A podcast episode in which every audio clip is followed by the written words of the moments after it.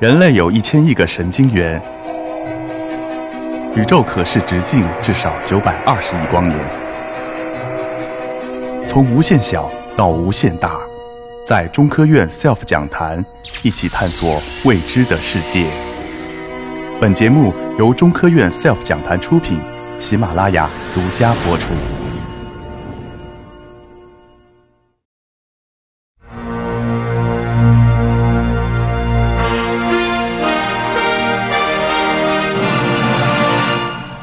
大家好，我叫单瑞华，来自于中科院计算机网络信息中心。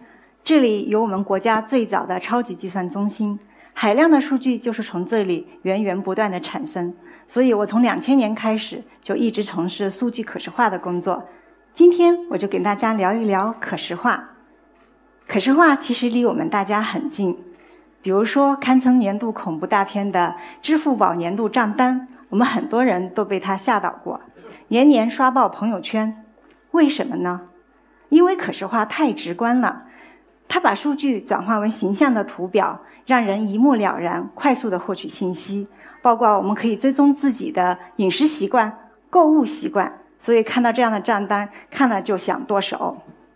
当然还可以更复杂一些，比如说这个是大家非常熟悉的 Excel 表格，这里记录的是世界银行发布的。各个国家的 GDP 历史数据，密密麻麻的好几页，给我们一天的时间，我们也很难发现其中有什么规律。那我们把它画出来试一试。是的，画出来是这样的。我们可以看到各个国家的 GDP 的值，以及它的排名变化。总体看来，各个国家的历史的 GDP 的值一直在增长。那么，我们来关注我们的中国。中国在前十几年一直上下徘徊了几次，那么从一九九零年开始呢，它就义无反顾，勇往直前，势头非常猛。那在这个过程当中，我们看到美国依然是遥遥领先，然后是日本、德国、法国。我们可以看到，中国在一直不停的努力超越。那么，在哪一年超过的日本呢？我们看到是在二零一零年，我们超越日本，成为 GDP 总额排名第二的国家。那么，在这个可视化的过程当中，我们还可以跟它交互。比如说，看到排名之后，我突然想，哎，我想看一看法国和中国，重点关注他们，看看中国是什么时候超越法国的呢？那我们可以选中它，然后重点的去看这两个国家排名的变化。那这个时候我们可以看到啊，他们家中国哎已经超过了法国，这就是可视化。它可以把隐藏在数据当中的规律转换为图像，让数据开口讲故事。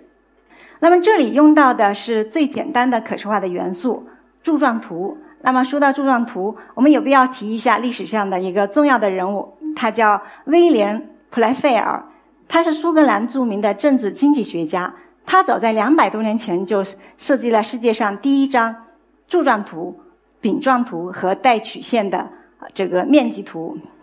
而这些图在现在我们还经常用这样的表现形式来使用它，可以见这位普莱费尔的伟大。在可视化历史当中，还有这么一张有趣的图。那它有点像我们刚刚的饼图，但是又不是长长短短不一样。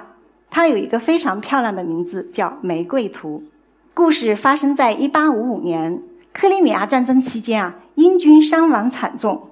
一位叫兰丁格尔的护士在收集数据，发现啊，其实大部分的士兵死亡的原因并非战死沙场，而是死于战场外的感染，或者战场上受了伤，没有得到及时的医护而死亡。因此，他就设计了这一张玫瑰图。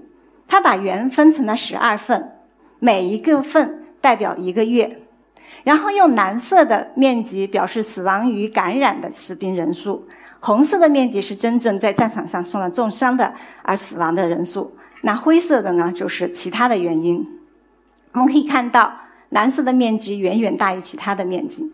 当他把这样一份的可视化的呈呈现给当时的军队和伊丽莎白女王的时候，一目了然的揭示了战士死亡的真正原因，从而促进了世界上第一个战地医院的建立。正是有了战地医院的及时医治和护理，死士兵的死亡人数从百分之四十二降到了百分之二点二。可以说，这张图挽救了很多士兵的生命，也可以看到可视化对于信息传递的重要性。那么，这位伟大的护士，我们就是我们国际护士节所纪念的护士南丁格尔。那么，刚才给大家看到的这些可视化的图呢，不论是柱状图、饼图、曲线图，还有漂亮的玫瑰图，它都是本质上是统计的可视化的结果。统计呢，对数据分析非常重要。但是很多时候，光用统计是不够的。我们看大屏幕的四个呃数据，这四个数据它包含不同的信息。假如我们用通常的统计的方法来看一看这个，分析一下这个数据，我们发现它 x 轴上的平均值、y 轴上的平均值、x、y 轴上的方差以及自身的相关系数完全一样，无法区分数据。那这样的方法肯定是丢失了很多的信息。那我们想想办法，用可视化来看一看。我们一眼可以看出这四个数据不同的特征。第一个是九个点状的图，第二个是一个 X 形，第三个是五角形，那第四个是一只非常可爱的小恐龙，啊，很有意思。那可视化就是这样，通过图像吸收、消化数据，把它里头的特征形象的传达给我们。那刚才我们看到的是二维图，如果这个数据再复杂一些，故事再复杂一些的话，那么怎么画这个数据却是一个难题了。我们来看看这个数据，这是医院核磁共振的数据。那如果我们按照刚才画恐龙的方法来画这个数据，看一看，看看它里头有什么呢？什么也看不到。看样子，在这样的条件下，我们需要更先进的可视化的方法。为此，可视化的研究人员提出了一种体绘制的技术。那么，有了体绘制的技术，我们可以穿透迷雾来看到数据的本质。我们看到它是一只手，我们可以清楚的看到它的皮肤、它的骨骼以及它的血管，是不是很神奇呢？其实，在我们的工作当中，这个数据不是特别复杂的。那我们通常接触的数据是这样的，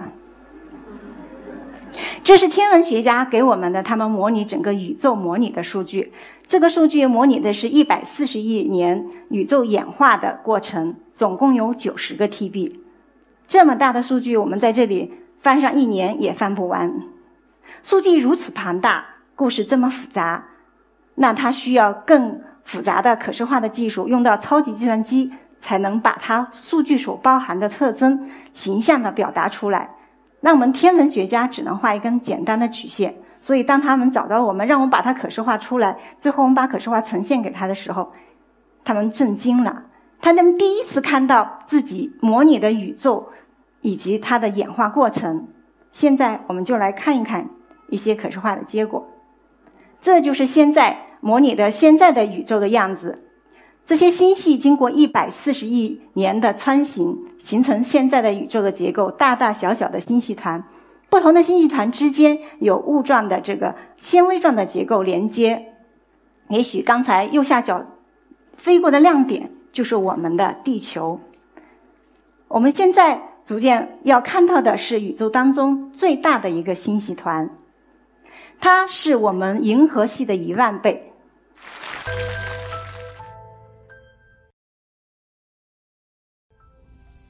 음